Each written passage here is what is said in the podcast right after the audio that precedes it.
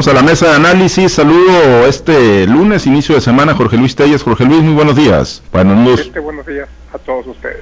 Gracias, Jorge Luis. Te saludo con gusto, Chiquete. Muy buenos días. Buenos días, Pablo César. Buenos días a Jorge Luis y a todos los que, los que nos hacen el favor de escuchar. Gracias, muchísimas gracias. Bueno, vamos a algunos de los temas. Eh, lamentablemente, pues este del COVID, ¿no? Que cuando pensamos que ahí vamos saliendo, pues la realidad es que no. Y bueno, pues la, la movilidad que se ha generado en los últimos días, en las últimas semanas, en los últimos meses, ¿no? El escenario de campañas políticas, el hecho de que muchos estados del país pasaron a color verde en el semáforo epidemiológico, pues provocó una gran movilidad y que no iba a la par con, con la vacunación, incluso terminaron las campañas y bajó dramáticamente la vacunación del COVID-19 en todo el país. Eh, en ese sentido, bueno, pues eh, da un repunte eh, lamentable, las cifras así lo indican, ¿no? de acuerdo al reporte que se emitió el día de ayer sobre incidencia de COVID, esta semana estamos abriendo con un incremento del 8% en el número de casos estimados de COVID con respecto a la semana previa, de acuerdo al reporte técnico diario de la enfermedad emitido por la Secretaría de Salud Federal. Este dato muestra que, se, que los casos apuntan a la alza, pues hace ocho días la semana habría comenzado con un leve aumento, pero apenas del 0.5% en la curva epidemiológica. Hace ocho días iniciamos con un incremento de 0.5%, esta semana la estamos iniciando con un incremento del 8%, y bueno, pues esto ha derivado en una serie de medidas también. Estados Unidos, al ver que en México están repuntando los casos, pues mantiene las restricciones, las prolonga hasta el 21 de julio, viene el periodo, el periodo vacacional y bueno, quienes estaban pensando hacer viaje a Estados Unidos, pues van a continuar las restricciones de ingreso por parte del país vecino y también por parte de Canadá ante el incremento en los casos de COVID. Pues no, no terminamos de, salir, Jorge Luis, lamentablemente, y la vacunación pues sigue a cuentagotas, al contra eh, lejos de lo que está ocurriendo en el proceso electoral donde se le metió mucha velocidad, pues ahorita hay una caída muy, muy fuerte y esto pues ya está teniendo sus consecuencias, Jorge Luis. Sí, pues es una coincidencia muy extraña, ¿no? Que una vez que terminen las campañas, baje el ritmo de vacunación contra, contra, contra COVID y sean pues muchas de las personas que están siendo inmunizadas. Inmunizadas es una palabra, una palabra nada más, porque en realidad no la gente no está inmunizada, está protegida a cierto porcentaje, pero pues cada día conozco yo más casos de gente que ha contraído una enfermedad aún teniendo las dos vacunas. Inclusive me dice gente que ha muerto teniendo las, dos, las dos vacunas. O sea, inmunización es una palabra pues mal aplicada, pero pues eh, en este caso es la palabra que estamos, que estamos utilizando. Aquí en Sinaloa el tema pues, ya es preocupante. Yo siento, mi opinión es que el gobierno del Estado, los gobiernos municipales, ya debería tomar medidas más contundentes para evitar la propagación del virus. De antes de las elecciones ahora, el crecimiento ha sido enorme. ¿eh? Llegamos a tener días de menos de hasta de, 35 casos, tres fallecimientos. Y bueno, el día de hoy se ha disparado esto, ya vamos sobre, ya rebasamos la franja de los 70, de los 70 casos y las muertes están llegando de nuevo a la decena. Entonces esto es preocupante, pero más me preocupa a mí que la autoridad no diga absolutamente nada. Y el sábado yo platiqué con un funcionario de la Secretaría de Salud y me dijo que no se iba a hacer nada porque la situación estaba controlable, controlable todavía, digo, pues, controlable. Bueno, pues este, que esperan entonces? Que, que esto se descontrole para tomar las medidas que se deben de tomar. Y yo creo que no se ocupa tampoco ser muy drástico, muy drástico, ¿no? simple y sencillamente con que se regresen a las medidas que estábamos teniendo antes, sobre todo en los centros de, donde se donde se concentra la gente, como son los centros comerciales aquí en Culiacán, por ejemplo, restaurantes, donde tú ves que por la medida están muy relajadas. Los centros comerciales aquí en Culiacán ya ni siquiera hay una persona que esté en, entrada controlando la temperatura, supervisando que te apliques gel ya ni siquiera eso, entran y salen cualquier, cualquier gente menores de 12 años, adultos mayores, y qué bueno, porque si no, no nos dejan entrar nosotros, pues qué vamos a hacer, ¿no? Pero pues ya a, mayor de 60 años ya te dice usted no entra. Pero eso se debería difundir con amplitud para que uno ya esté al tanto de lo que está sucediendo.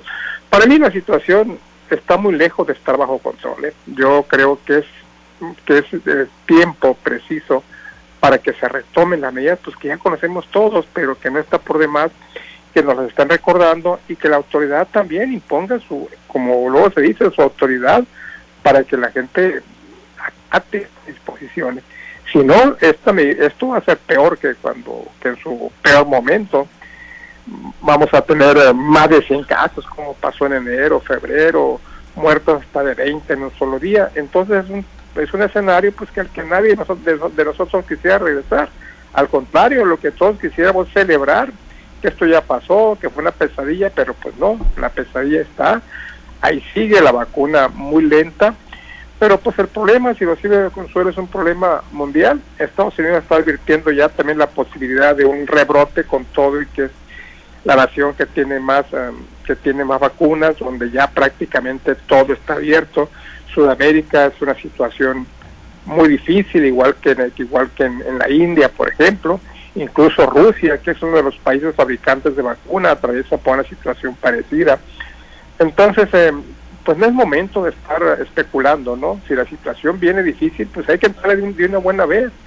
Nada nos cuesta ser eh, prudentes, guardar ciertas medidas y no esperar al confinamiento espantoso que tuvimos hace un año. Sí, nadie, nadie queremos regresar a una situación de esa naturaleza, ¿no? Yo, yo creo que, pues digo, para la economía, para pues la mente, para pues el tema psicológico, para la salud mental, pues no, no es nada favorable, no pensar en un escenario como el que llegamos a tener el año pasado, pero pues también necesitamos como sociedad meterle responsabilidad y como bien lo apunta Jorge Luis, pues la autoridad, pues meter, meter autoridad, políticas que, que verdaderamente pues inhiban, ¿no? Eh, la movilidad o por lo menos eh, la cadena de contagio, chiquete, y es que la semana pasada, recuerdo el miércoles, el miércoles a las 9.30 de la mañana, eh, Jorge Alán Urbina Vidales, el titular de la COEPRIS, decía y se manejaba incluso a través de los canales oficiales de la Secretaría de Salud Estatal, se suspenden los eventos masivos ante crecimiento de los casos de COVID en Sinaloa. Eso era a las 9.30 de la mañana y para la tarde, pues yo no sé si ya le había pegado un jalón de orejas el gobernador, que nunca ha sido partidario de, restricciones muy, muy fuertes en el tema del COVID,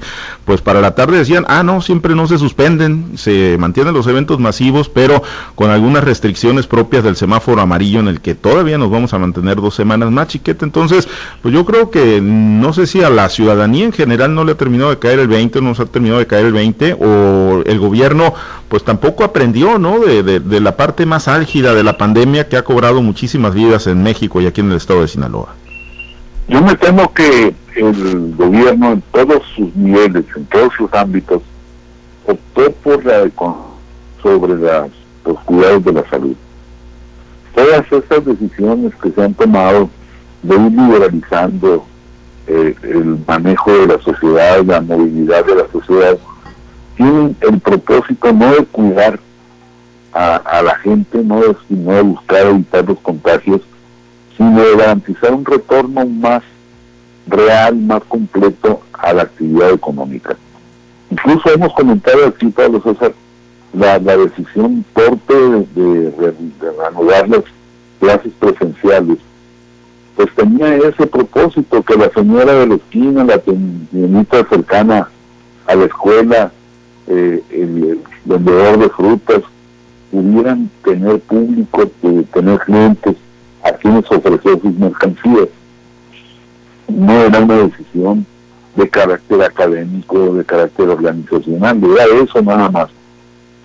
Resultados, no solo en, Sinaloa, sino en todo el país, ha habido eh, necesidad de volver a cerrar escuelas por los brotes de, de contagios que no han podido ser frenados, por el contrario, cada vez se registran más casos. Ha habido algunas autoridades tan tercas incluso mm, han dejado que sigan operando algunas de las escuelas donde ya hubo contagio y cuando mucho se limitan a cerrar los salones en los que se produjo algún caso.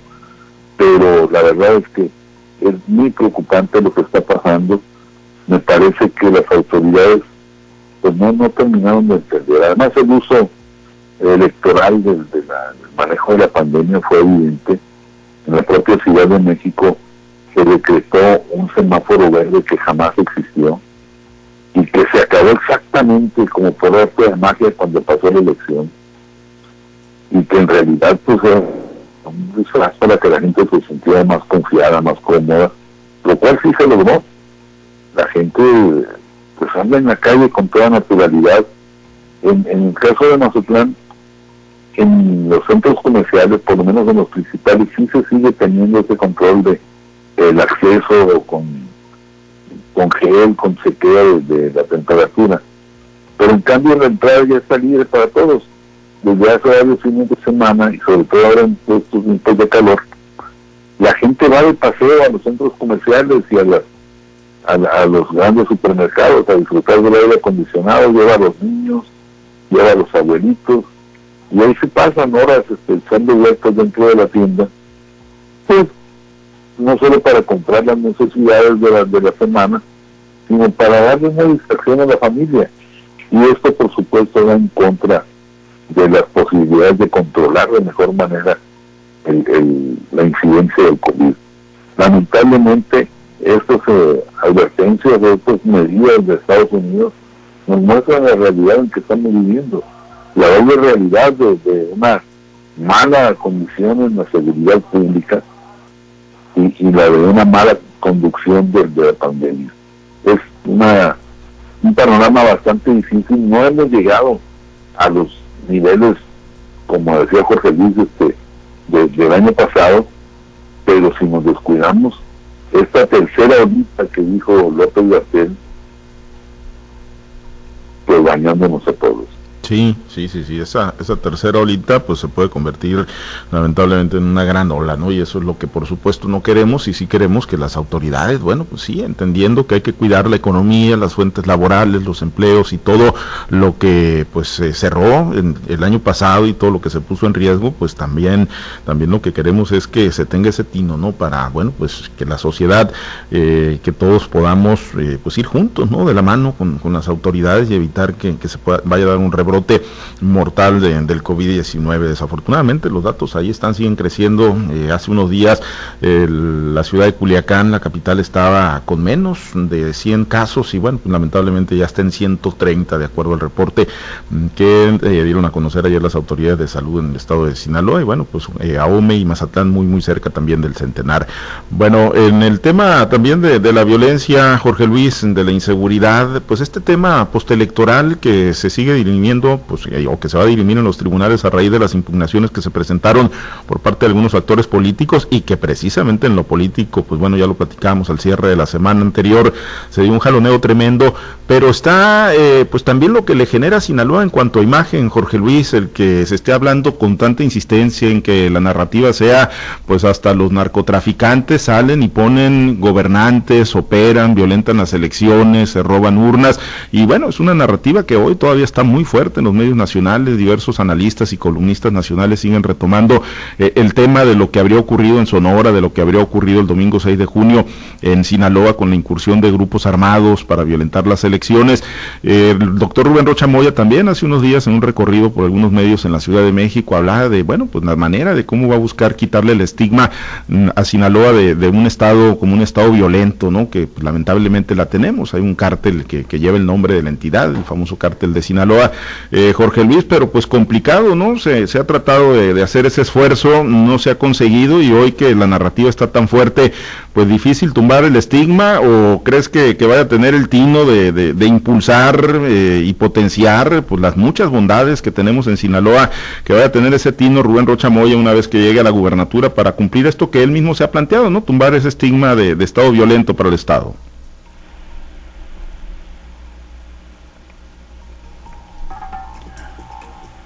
A ver, Jorge Luis, tenemos a Jorge Luis. Bueno, a ver, retomamos ahí la, comunicación con Jorge Luis Telles. Chiquete, pues Sinaloa tiene ese estigma, lamentablemente, ¿no? De, de, siempre, eh, una del narcotráfico y pues los hechos violentos, ¿no? Que pues se registran, pues siempre cobran eh, gran espectacularidad, acaparan grandes planas, titulares y se podrán hacer mil cosas bien en Sinaloa, pero si una sale mal, pues lamentablemente es la que está acaparando espacios. Y en este caso, bueno, pues el, clima postelectoral, la narrativa de la violencia, pues ahí ha estado presente. Lamentablemente no hay una fórmula que nos permita decir por aquí nos vamos. Eh, en este gobierno, básicamente las, cifras de criminalidad y sin embargo seguimos siendo para a los ojos del país el mismo estado violento de toda la vida. Ha habido algunos eh, intentos, ha habido acciones, ha habido hasta decisiones absurdas como la del entonces gobernador Mario López Valdés de ir a pedir al, cártel que se cambie de nombre para que no esté afectando a Sinaloa. Y pues no, no, no, no, no hay modo. Eh, yo tengo la impresión de que el cártel no escogió el nombre de Sinaloa para, para poderse identificar, sino que pues, por su procedencia fue que se le bautizó así y, así se le quedó y así va a seguir mientras exista. El, problema es que además, pues sí efectivamente, como reconoció en su tiempo el entonces gobernador Juan de Millán, somos la cuna del crimen organizado, del narcotráfico como industria, tenemos a, o hemos visto desfilar a los más grandes exponentes de esa actividad, este, pues casi todos nacidos en, Sinaloa, y entonces no hay medida que nos permita salir de ese, de ese base, que es más bien un pozo profundo. Ahora, esto, esto de la de la elección contaminada con la presencia de los grupos fácticos, como se dice eufemísticamente, o de los eh, poderes de, de, la delincuencia, pues nos viene a, confirmar. Lo, más grave, Pablo César, es que ni siquiera fue sorpresa para nadie. No hay mucha gente que se esté tomando el interés de decir, mira, en Sinaloa pasó algo extraordinario, negativo, pero fuera del orden. No, se ve con que aquí el narco opere y que influye y que decida.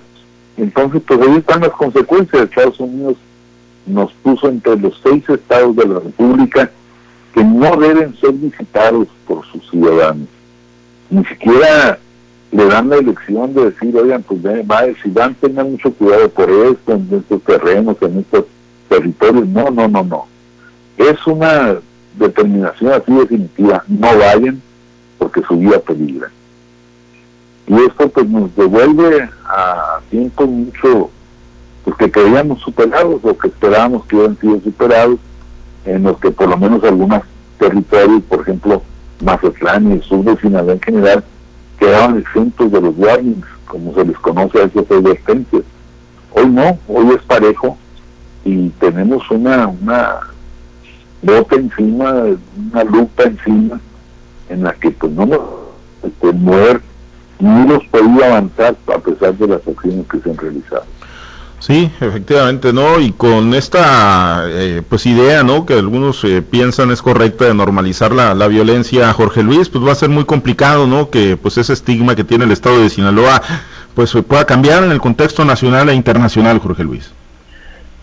Pues el candidato ganador, Rubén Rocha, ha trazado ya una línea de acción para contrarrestar esta imagen, ¿no? Que habla él de, impulso al deporte, impulso a la cultura, impulso a las actividades recreativas, impulso al orden, sin descuidar pues los sectores eh, productivos que son los ejes de la economía regional, como son la agricultura, la pesca, la ganadería y el turismo.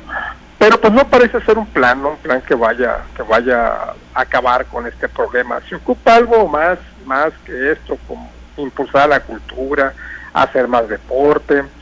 Yo creo que esto es un tema teórico, más bien es un aspecto muy lógico, pues ¿cómo vas a combatir la incultura? Bueno, pues con la cultura. ¿Cómo vas a combatir la sociedad? Pues con deporte. ¿Cómo vas a combatir eh, la falta de, interés de la gente? Pues dándole más atractivos eh, culturales, artísticos, recreativos, para que pueda dedicar su tiempo a estas actividades. Yo creo que la intención es buena, ¿no? Pero la efectividad, pues yo la pongo en duda. No es únicamente esto, está bien el programa que se lleve a cabo, pero pues no garantiza un resultado certero de que con esto ya se vaya a terminar la violencia. El propio Rocha habla del estigma, del estigma que tiene Sinaloa y del estigma que se le dio a él por ser nacido en Badiraguato, que es la cuna de los principales capos del país. Y bueno, esas series que, que se han que se han producido eh, empresas de Estados Unidos donde pues nos dejan muy mal parados, ¿no? series que, que, son vistas a nivel internacional y que aparte pues tienen mucho éxito. ¿Por qué? Porque pues no dicen más que la verdad, ¿no? Claro que hay, hay unas historias pues este, que tienen algo de fantasía, pero todas están basadas en la realidad. Esto habla de, cómo está la situación en Sinaloa, cómo está la relación de los narcotraficantes con el gobierno, y no dicen la verdad, ninguna mentira. Quizás sea esto producto de un guion, de un escritor que, busca pues darle más atractivo a, la serie, pero definitivamente están basadas en hechos reales y eso tampoco le ayuda mucho a Sinaloa. Y bueno, pues también contribuye a esta prohibición que se da en Estados Unidos para que los ciudadanos de allá viajen a Sinaloa. Incluso eh, la, la, las recomendaciones hasta, hasta los sinaloenses que viven por allá, que ya son ciudadanos de, de Estados Unidos, pues también a ellos les llega el saco, ¿no? De que no viajen a Sinaloa. Seguramente van a seguir viajando, seguramente vamos a tener también turismo extranjero aquí, pero pues no en la medida que, que se espera para reactivar la economía. Tiene Rubén Rocha un gravísimo, gravísimo problema al que tiene que enfrentar y lo tiene que enfrentar en el primer día de su gobierno no dar concesiones de ninguna naturaleza, como esa de abrazos, no balazos, no, no, no, nada de eso, por eso nada se resuelve. Ahí está la situación, los problemas que, tiene López Obrador. Ayer uno, de los días más violentos en los últimos años, con ejecuciones al por mayor en muchos estados del país. Y esto pues no es otra, no es otra cosa más que producto de la, de la delincuencia organizada. Aquí en Sinaloa y hemos vivido esos capítulos en gobiernos anteriores. En esto veo que Quirino Ordaz, pues nos tocó el Culiacanazo de, del 17 de, octubre de hace un par de años como el episodio más grave. Pero la verdad es que en todos los gobiernos eh, hemos vivido esta clase de situaciones. Esperemos que Rubén Rocha parta de esta base, que entienda que en un momento dado puede vivir una situación similar y que ya tenga cuando menos una estrategia lista para ver cómo enfrentar las cosas. No es nada fácil, al contrario, es muy complicado. Yo no creo que el problema se vaya a solucionar con la cultura, con el deporte, con la recreación, con las actividades artísticas. No lo creo. Pero bueno, mi intención es buena y por lo que se logre, lo que se logre avanzar será importante para Sinaloa. Muy bien, sí, el gran problema es que efectivamente se puede potenciar la cultura, se puede potenciar el deporte y bueno, tenemos casos muy exitosos que efectivamente ponen muy en alto el nombre de Sinaloa y le dan buena imagen, pero en el momento que se presentan pues un hecho como el Culiacanazo, efectivamente pues todo todo eso termina pues totalmente borrado del mapa y pues los reflectores se cargan hacia el tema de la violencia. Pues ojalá que sí tenga ese gran tino el doctor Rubén Rocha Moya y la sociedad que impulse también en esa en esa ruta, ¿no? Los primeros nosotros los sinaloenses en no, no, no, normalizar el tema de la inseguridad y la operación de los criminales en la entidad. Nos despedimos, eh, Jorge Luis, muchas gracias, excelente día. Gracias, buenos días. Gracias, Chiquete, muy buen día. Buen día, Pablo César. Gracias a los, gracias a los compañeros operadores en las diferentes plazas de Grupo Chávez Radio. Muchas gracias Alberto Armenta por su apoyo en la producción y transmisión de Altavoz TV Digital. Nos despedimos. Soy Pablo César Espinosa. Le deseo a usted que tenga un excelente y muy productivo día.